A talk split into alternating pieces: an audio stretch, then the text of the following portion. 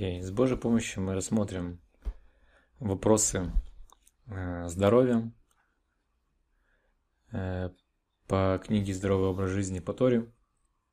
И мы остановились на главе первой, второй части. И в ней сказано про то, что это ответственность человека заботиться о своем здоровье. И далее говорится, что становится предельно ясно, что человек способен влиять на состояние здоровья и на продолжительность жизни. Э, и как мы уже говорили выше, просто обязан делать это по закону. И никто не может освободиться от э, ответственности за заботу о своем здоровье под предлогом, что все в руках небеса, небес. Вот несколько высказаний мудрецов всех поколений по этой теме. Можно привести еще доказательства из слов мудрецов всех поколений. Это Рамбама, Рамбана, автора книги Хавот А Леовод, Сефера Хинух, что человек сам может довести себя до болезни и страданий. Предлог «так было предопределено свыше» в данном случае не работает. Это настолько само собой разумеется, что не принимается в расчет даже в имущественных вопросах. Вот что пишет по этому поводу Рамбам. Рамбам пишет Вилхот Шлухин. Если один из братьев или партнеров заболел, расходы на лечение берутся из общей кассы. Если же он заболел по собственной преступной халатности, например, ходил по снегу или в жару, пока не заболел и тому подобное, он должен лечиться на свои собственные деньги. Рамбам углубляет эту мысль в толковании к Мишне трактата Бава Батра, глава 9, пишет, когда мы говорили, что человек должен лечиться за свой счет, а не за общий, имелось в виду, что он заболел специально, то есть сделал вещи, которые у большинства считают, считаются обязательной предпосылкой болезни. Например, поел блюдо, чей вред всем известен, и делал это часто, или долгое время стоял под солнцем или на холоде. И этот закон подобен закону, принятому по отношению к тому, кто преднамеренно ранит свою руку. Вот мы ясно Видим из слов Рамбама, что всякий, кто не уберегает себя от болезни и опасности, подобен тому, кто сам себе специально ранит руку. Ведь он сам наводит на себя болезни и страдания. Поэтому он не имеет права брать деньги на лечение э, из общей кассы под мнимым предлогом, будто как было предначертано с небес. Это он сам довел себя до болезни и причинил себе вред. Рамбам говорил об этом в своей книге «Путеводитель заблудших» Мурена Вухим, это, которое как раз вчера упоминал, я приведу здесь, он говорил, я приведу здесь слова Рамбана, цитирующие его вкратце в своей книге Шар Агмуль, где он затрагивает тему страданий. И вот что он говорит. Великий Равин, Рамбам в своей книге «Путеводитель заблудших» пишет, что большинство бед выпадает на долю человека из-за его неосведомленности. По нашей глупости мы взываем с просьбой о спасении и помощи от тех бед, которые сами же себе и причинили по своей воле. Как сказал царь Шламов Мишлей, глупость человека искажает его пути, но на Всевышнего гневается его сердце.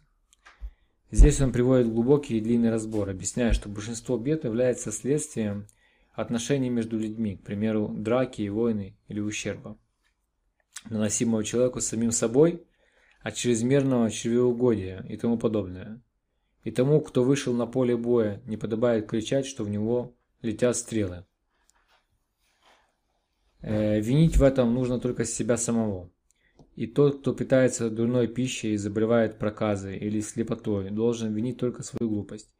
Есть и такие, кто нарывается на опасности в пустыне или на море, чтобы разбогатеть больше, чем его соседи. С ними могут приключиться разные беды, и они будут вопить и винить во, все, во всем время и удивляться своей неудачливости. Но Всевышний не будет делать чудеса, чтобы помочь этим сумасшедшим в их недостойных поступках. Известны слова Рамбама, что иногда человек из-за страсти к дурной пище причиняет себе зло. После этого ему, после этого ему некого винить, кроме себя самого и своего глупого поведения. Э, поведение, которое вытекает из несведомленности и низменных человеческих качеств и считается признаком сумасшествия. Далее мы увидим, это еще из цитат Рамбама в третьей главе нашей книги. Сефер Хасидим. Что говорит Сефер Хасидим о, о, о бережном отношении к своему здоровью? В книге Сефер Хасидим мы также находим пример того, как человек может довести себя до преждевременной смерти, не дай бог. Вот что там написано. Гневливые натуры, их жизнь не жизнь, и преждевременно умирают они. Сефера Хинух. То же самое мы учим из книги Сефера Хинух, заповедь 546. В ней объясняется этот важнейший принцип – необходимость заботы о своем здоровье. Вот одно из глубинных объяснений этой заповеди. Всевышний пристально следит за всеми людьми и знает все их поступки. Все плохое или хорошее, что случается с людьми, происходит по его замыслу и согласно их заслугам или провинностям по отношению к заповедям. Как сказали наши учителя, человек на земле и палец о палец не ударит, если это не будет решено на небесах. Тем не менее, каждый обязан беречь себя от опасностей, которые случаются на свете. Ибо Творец построил мир на основе законов природы и постановил, что огонь сжигает, а вода гасит пламя. Точно так же по закону природы, если большой камень упадет на чью-то голову, он обязательно раз, размажет ему череп, а если человек упадет с крыши высотного дома на землю, он погибнет. Далее Сефер Ахинух поясняет, как человек должен себя вести. И он, благословенный, даровал людям тело и вдохнул в него живую душу, обладающую разумом, чтобы уберегать тело от всех напастей. Творец сделал человека тело подвластным силам природы, как обязала его мудрость, ибо человек есть материя. После этого он заповедал остерегаться опасностей, потому что стихийные силы, в руках которых отдан, в руки которых отдан человек, сделают свое дело, если он не будет от них оберегаться. Отсюда Сефер Хинух переходит к самой собой разумеющейся выводу – а потому Торо, то, Тора заповедует нам беречь свое жилище и места нашего проживания, чтобы мы не погибли по нашей халатности и не рисковали собой в надежде на чудо. Хавота Левовод. Похожие вещи мы находим и в книге Хавота Левовод Рабейну Бахи. Несмотря на то, что конец и мера дней жизни связаны с предопределением Творца, да будет он благословен, человек должен учитывать естественные законы природы, когда он ест и пьет, одевается, а также при создании условий для жизни, согласно своим потребностям. И в этом не надо полагаться на то, что если Всевышний постановил, что я буду жить, то он сохранит мою душу в теле, даже если я всю свою жизнь не буду питаться, так что я не должен стараться найти себе пропитание и трудиться. И не пристало человеку ставить себя в опасные ситуации, уповании на предопределение Творца и пить отраву или рисковать и бороться со львом и другими дикими зверями без надобности, бросаться в море или в огонь и делать прочие вещи, в, э, успешности которых у человека не может быть никакой уверенности. Этого делать нельзя, чтобы не подвергать свою душу опасности. Тора нас предупредила об этом говоря. Не испытывайте Всевышнего Бога вашего. Дворим. Ибо такой человек не избежит одного из двух. Первое, что может случиться, он умрет и будет считаться самоубийцей. Тогда он должен будет дать за это отчет, как будто бы он убил любого другого человека. И наказание того, кто наложил на себя руки, будет, несомненно, огромным. Самоубийца, ставя себя в условия смертельной опасности, э, сбегает от служения Творца. И это мы находим у Шмуэля, мир его праху. Пророк выражает беспокойство за свою жизнь, когда Творец посылает его выбрать и помазать нового царя. Он говорит, как я пойду? Услышит Шауль и убьет меня. Это из пророков. Ему не было это засчитано как недостаток упования. Напротив, Творец дал свой ответ, указав, что волнение, волнение обоснованы. Было сказано Шмулю, возьми в руки телицу и скажи, я пришел принести жертву Всевышнему. А если бы это считалось маловерием, то был бы получен ответ вроде такого. Я умерщвляю, и я даю жизнь. Как в дворим написано. Или нечто подобное. То есть видно отсюда, да, что Шмуль он переживал за свою жизнь не потому, что он боялся, а потому что это было очевидно, э, что нельзя ставить в опасность. И тут автор э, э, Хавот Алевавот однозначно утверждает, если Шмуль при всей своей величайшей праведности не преуменьшил значение риска, несмотря на то, что он шел на него по приказанию Творца, да будет он благословен, то это тем более необходимо делать тому, кому Творец ничего подобного не приказывал. Дальше автор описывает второй вариант того, что может случиться с человеком, который пренебрегает опасностями. Он спасется с помощью Творца, да будет он благословен, но потеряет свои заслуги и награду за них. Как говорили наши мудрецы в трактате Шаббат, человеку никогда не следует стоять в опасном месте, говоря, что с ним случится чудо. А то вдруг чудо не произойдет, а если и произойдет, то будет это за счет его заслуг. Что это имеется в виду за счет заслуг? Ну, что у человека есть аванс, да, некоторых заслуг. И он, например, э, переходит дорогу, не дай бог, и не смотрит на, по сторонам. Он переходит дорогу, например, и так получается, что машина проезжает там, буквально 5 сантиметров перед ним. И он спасся, он говорит, о, слава богу. Но на самом деле он как бы отнял от своего баланса, типа. То есть у него было в балансе заслуг, э, это чудо. Теперь он его растратил. И потом, когда в следующий раз э, ему нужно будет этот, ну, использовать, да, какое-то такое сверх это самое, оно уже будет растрачено. То есть он забирает за счет своих заслуг. Или, например, ему должно было какое-то э, благое дело произойти да, в его жизни. Вместо того, чтобы произойти это благое дело, он растратил это на то, что он поставил себя в опасности, и Всевышний его уберег от машины. Э, в дальнейшем Рабейну Бахе приходит к выводу, что это относится не только к самоубийцам, но и тем, кто не бережет себя и свое здоровье. Он добавляет, и вот что говорится о здоровье и болезнях. Человек должен, уповая на Творца, постоянно заботиться о своем здоровье. Отвергать то, что по своей природе может вызвать болезнь, и избавляться от недуга принятыми методами. Отсюда явно следует, что нельзя подвергать себя опасности и запускать свое здоровье под предлогом «как Творец решит, так и будет. Потому что Всевышний предопределил вход событий и приказал остерегаться опасностей. В противном случае, если человек не будет беречься и пострадает от этого, то Бог еще и взыщет с него за нанесение самому себе ущерба. А если и случится чудо с таким человеком, то только за счет его заслуг. Ну, как мы объясняли раньше. Примеры жизни Рава Шаха, которому, э, которому я был очевидцем, ну, автор, в смысле книги. Отношение Рава Шаха к врачам.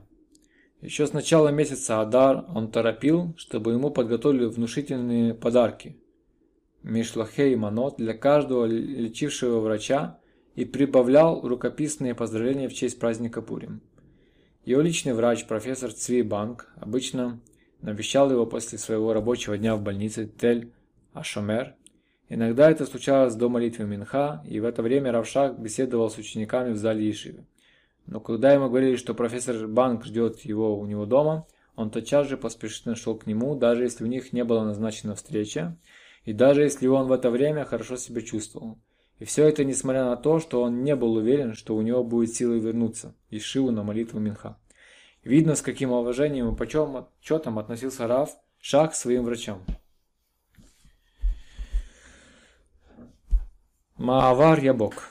Написано в книге Маавар Ябок карбан таанит, есть такие болезни, как простуда, которые являются следствием человеческой глупости. И это подобно самоубийству, за которое человеку надлежит дать ответ. И, то, и тот, кто доводит себя до болезни в погоне за сладострастием, а также те, кто не прилагает усилий для исцеления, считаются грешниками. Если такой человек пропустил работу по причине болезни, то с него потребует ответ за упущенные деньги.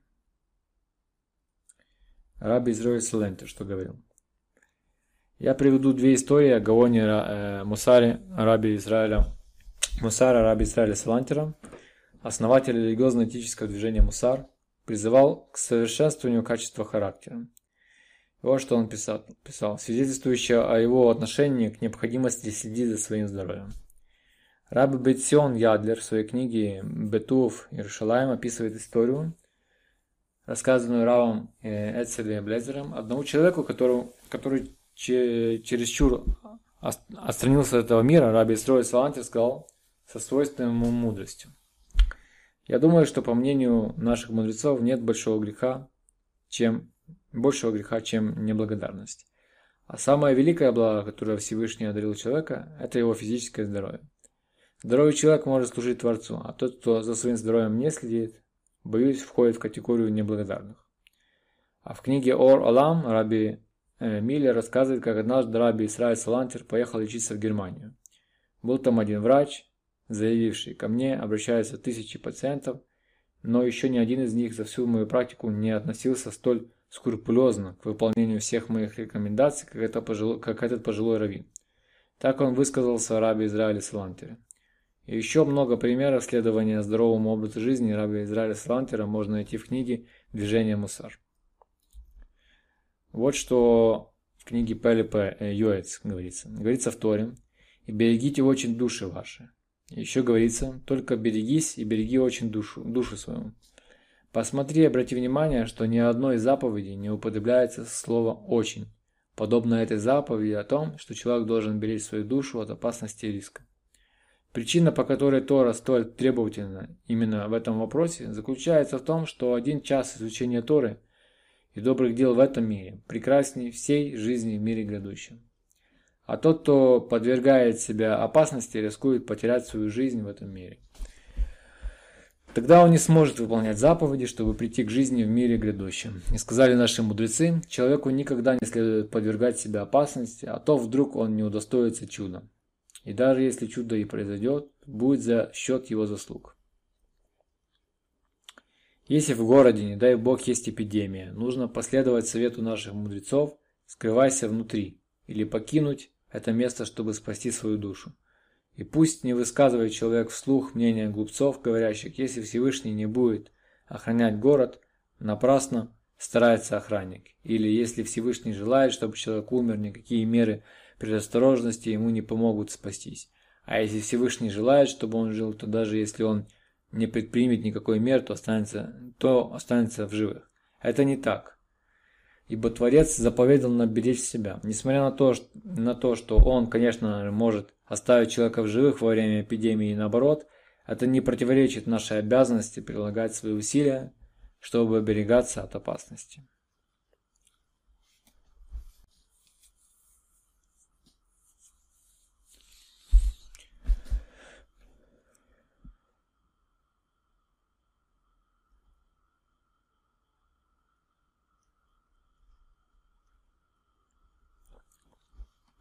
В книге Пели Йеец, глава «Значимость процесса лечения», сказали мудрецы, что слова Торы «А врач излечит» Шмот говорит нам о том, что Тора предоставила врачу право лечить. А фразу «их болезни плохие и верны» Дворим объясняет так. Болезни верны своей задаче. В час, когда на человека не, спасла, не спосылается болезни, определяется какой-то точный день, благодаря кому и чему именно эти болезни будут излечены. Еще наши мудрецы предостерегают селиться там, предостерегает селиться там, где нет врача. По этому поводу спросит каждый, поскольку Всевышний умершляет и оживляет, что может дать и добавить врач? Если предназначено кому-то умеет, то даже если ему представится, представят всех врачей мира, он не спасут его от смерти. А если предназначено жить, то и без врачей Всевышний все, все так устроит, чтобы человек исцелился ибо разнообразны пути Творца, и по слову его приходит исцеление. Но ответ на это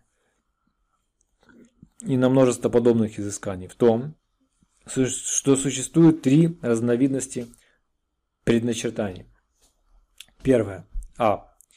Есть человек, чьи заслуги велики и удача сильна. И даже если у него не будет врача, и он будет делать то, что вредит здоровью, он все равно не умрет, а будет жить несмотря ни на что. Есть тот, кому, не дай бог, предначертано умереть, и как бы он себя не охранял и не следил за собой, даже врачи ему не помогут его и его не спасут. А есть тот, чьи проступки позволяют отдать его на произвол природе. Если он будет следить за своим здоровьем и учитывать в вопросах лечения законы природы, то будет жить, а если нет, то умрет. И о таких говорится. А есть скончавшиеся без суда. Мишлей. Это цитата из Мишлей.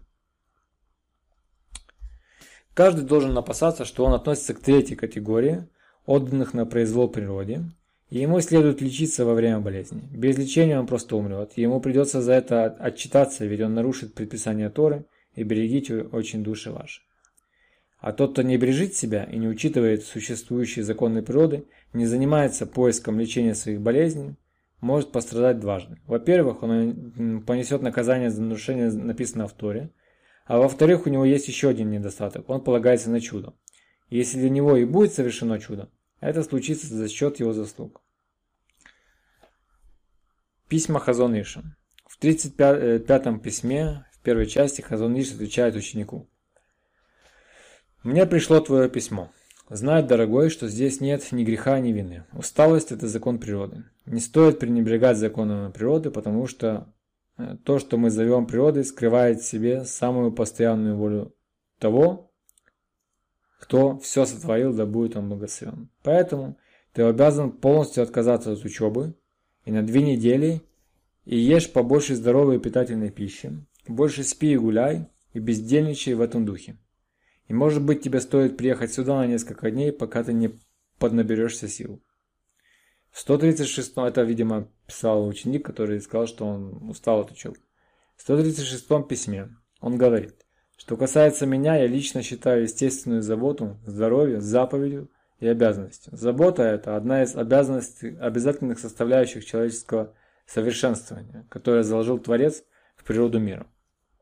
В 137 письме сказано, Скрупулезность в оздоровительных средствах – любимое служение в глазах Всевышнего. В 159 письме, в третьей части, он пишет, «Пренебрежение спасением собственной души также является кровопролитным преступлением». Теперь рассмотрим отношение еврейского закона э, к мнению врачей.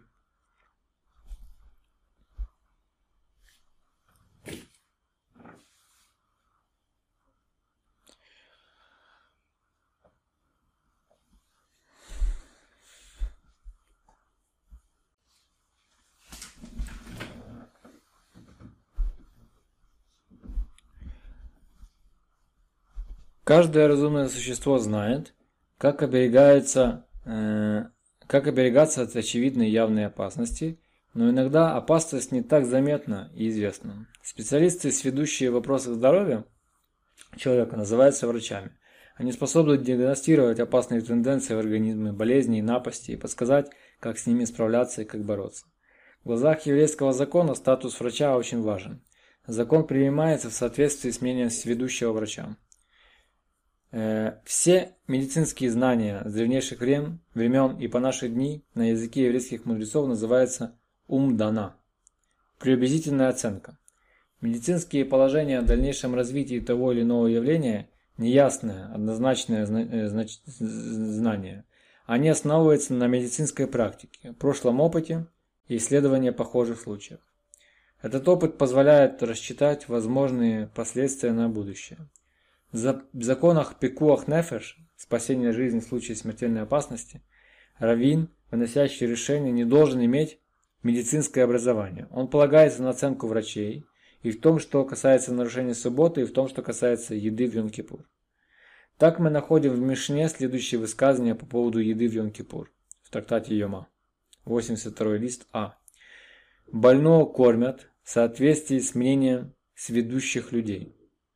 А затем Талмуд в трактате Яма продолжает. Если врач говорит нужно, а больной не нужно, прислушивается к мнению врача. И такой еврейский закон Шульханарух, если сведущий врач, даже идолопоклонник, говорит, если этого больного не покормят, его болезнь возможно обострится, и он подвергнется опасности, то этого больного кормят в соответствии с мнением врача. И не надо дожидаться смертельной опасности. Даже если больной говорит «мне не нужно», то слушает врача. А Мишна Брура уточняет от имени еврейских законодателей. Если больной хочет придерживаться более строгого мнения о посте, в то время как ему необходимо есть и пить, о нем говорится «но за вашу кровь я взыщу ответа с ваших душ». Подумайте только. В вопросе сурового запрета еды в Йом-Кипур – за невыполнение которого следует э, наказание, наказание карет. Равин опирается на профессиональное мнение врача и заставляет больного есть, даже если сам больной желает поститься. Смотрите, насколько еврейский закон считается с мнением врача. Кроме этого, и в вопросе еще более сурового нарушения субботы, за которое по еврейскому закону положена смертная казнь, тоже ясно прослеживается особый статус врача.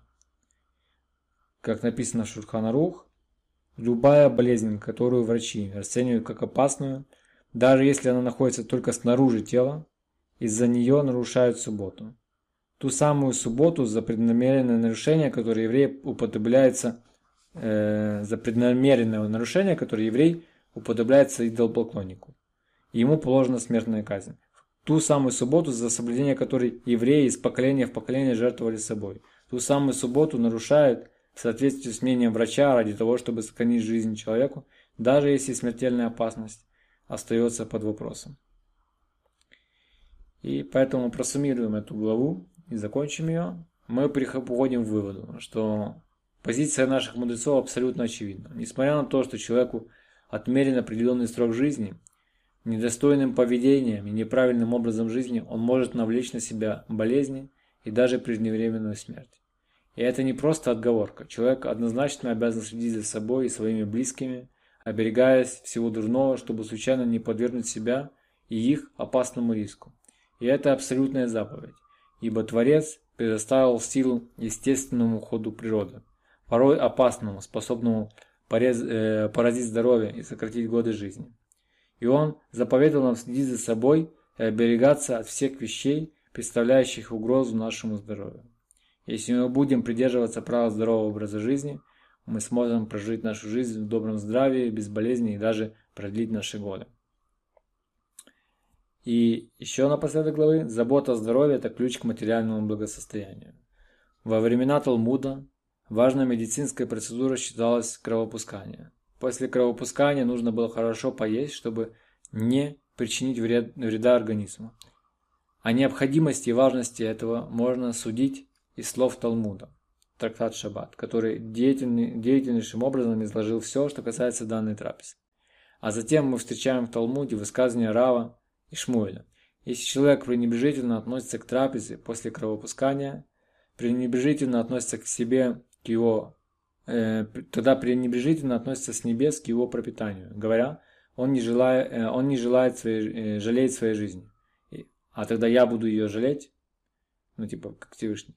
Из этих слов учится, что тот, кто пренебрегает вопросами здоровья, показывает, что он не, желает, не жалеет своей жизни, а значит сам приводит к тому, что его не жалеют на небесах.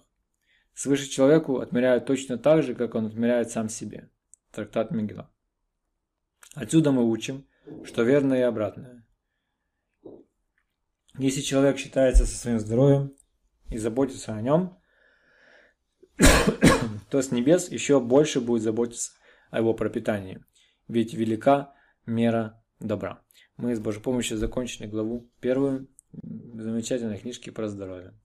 И Божьей помощью продолжим в следующий раз.